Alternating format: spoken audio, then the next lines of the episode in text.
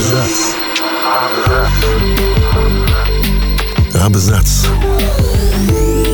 О книгах и писателях. О книгах и писателях. Всем привет! Я Олег Булдаков, и сегодня я расскажу вам о том, почему все забыли Томаса Вулфа. Книги американского писателя Томаса Вулфа, которому в этом году исполнилось бы 120 лет, стоят в одном ряду с романами Фрэнсиса Скотта Фитджеральда и Эриха Марии Ремарк. Вулф вполне мог потягаться с этими знаменитыми авторами величии, но сегодня о нем мало кто знает. Разбираемся, кто похоронил наследие Вулфа и почему он все же был гениальным писателем. Томас Вулф умер от редкой болезни туберкулеза мозга 15 сентября 1938 года. Громкий, экспрессивный, его всегда было слишком много. Как и его романы, он был многогранным и многословным. Его истории лились рекой, любимая метафора писателя, определяющая бытие и человеческое существование. Спустя 80 лет романы Вулфа читают все реже и даже...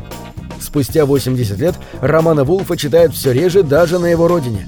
В американском литературоведении бытует байка о том, что репутацию Томаса Вулфа давно и бесповоротно испортили, но кто и когда – неизвестно.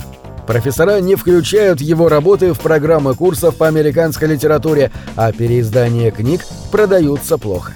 Один из вероятных источников этой байки – статья критика Бернарда Довота, вышедшая 25 апреля 1936 года под названием «Гением быть недостаточно». В ней Девота описал успех романа «Взгляни на дом свой ангел» как грамотную работу редактора, работавшего с Вулфом на протяжении всей его карьеры – Макса Перкинса. По мнению Девота, Перкинс превратил бессвязный поток сознания Вулфа в бестселлер.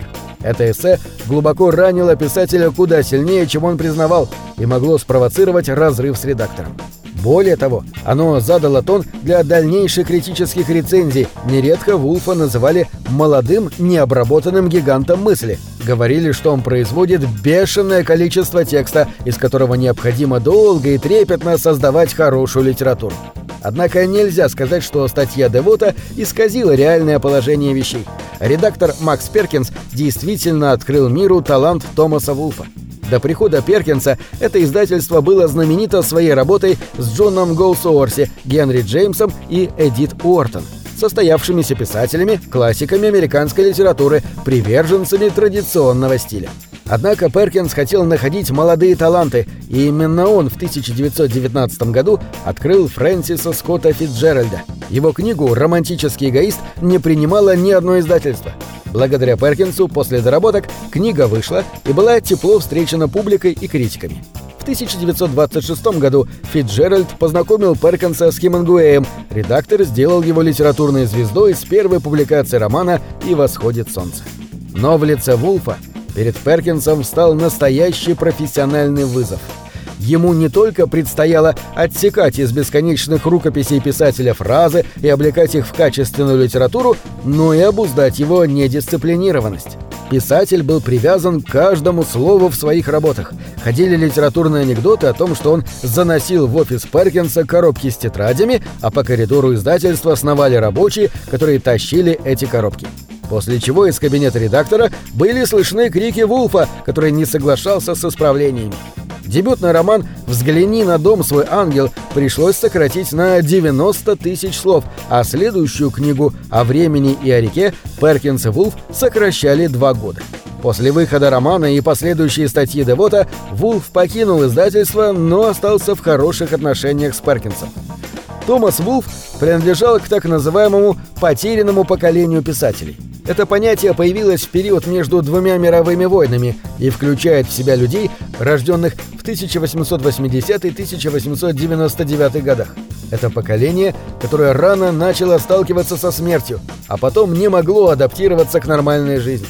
Эти люди спивались, сходили с ума, кончали жизнь самоубийством. Фразу «потерянное поколение» впервые использовала Гертруда Стайн, и ее же упомянул в своем романе «Праздник, который всегда с тобой» Хемингуэй. В очерке о Томасе Вулфе в The New York Times от 1983 года говорится, что писатель планировал создать значительную американскую сагу с присущими этой стране насилием, жестокостью, красотой, уродством и славой.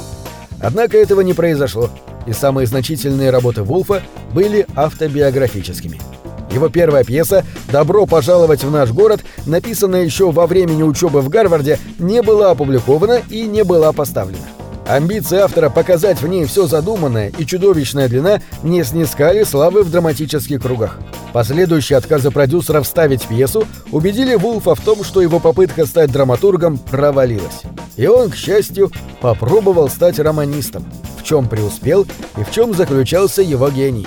Важную роль в его писательском становлении сыграла его любовница, театральная художница Эллен Бернштейн. Они встретились, когда Томасу было 25, а ей 44. Несмотря на то, что Эллен была замужем и воспитывала двоих детей, она бросила семью и на протяжении долгих лет поддерживала писателя, в том числе финансово, а свой первый и самый знаменитый роман «Взгляни на дом свой ангел» Вулф посвятил ей. Отношения Вулфа и Бернштейн не являлись секретом и не раз были отражены в его работах. Свой второй роман «О времени и о реке» Вулф начинал материалом, покрывающим 150 лет истории страны, требующим не менее 2000 действующих лиц, а в финальной редакции он должен был включать представителя каждой расы и социального класса Америки. Однако, по настоянию редактора, это эпичное полотно американской жизни превратилось в сиквел «Взгляни», продолжение приключений Юджина Ганта. Литературный агент Вулфа Элизабет Ноуэлл не могла пристроить короткие рассказы Вулфа ни в один журнал, потому что они вовсе не были короткими. Писатель продолжал размашисто сочинять, а в журналах было ограничение по количеству знаков. И тогда Ноуэлл заставляла Вулфа сокращать рассказы. Шаг за шагом. Не так, как до этого делал Перкинс. Такая ступенчатая редактура помогла писателю с дисциплиной, и со временем он стал писать более сжато, без ненужных оборотов и дополнений, сохраняя свой оригинальный стиль. Со временем амбиции Вулфа создать монументальный шедевр об американской жизни с использованием новых писательских инструментов и техник охладели. Автора поглотили рамки издательского бизнеса и тогдашней литературной номенклатуры – Вероятно, литература потеряла в его лице бесноватого гения, который мог бы подарить ей новый язык. Вместо этого читатели получили романы, которые стоят в одном ряду с произведениями Хемингуэя, Фитджеральда, Ремарка, но не выбиваются из него. В 2016 году вышел фильм «Гений», описывающий отношения Перкинса, его сыграл Колин Фёрд и Вулфа Джуд Лоу. На этом все. Читайте хорошие книги.